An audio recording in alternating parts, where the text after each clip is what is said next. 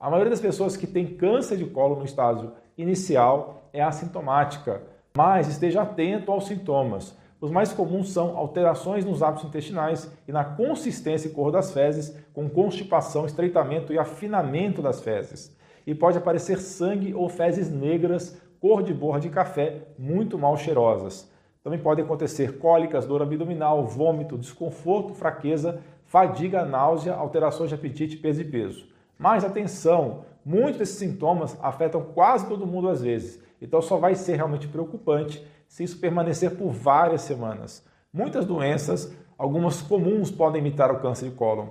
É o caso de verminoses, outras infecções, retocolite, doença de Crohn e síndrome do intestino irritável. Portanto, não se desespere se tiver sintomas e procure assistência médica para investigação por exames, especialmente a colonoscopia.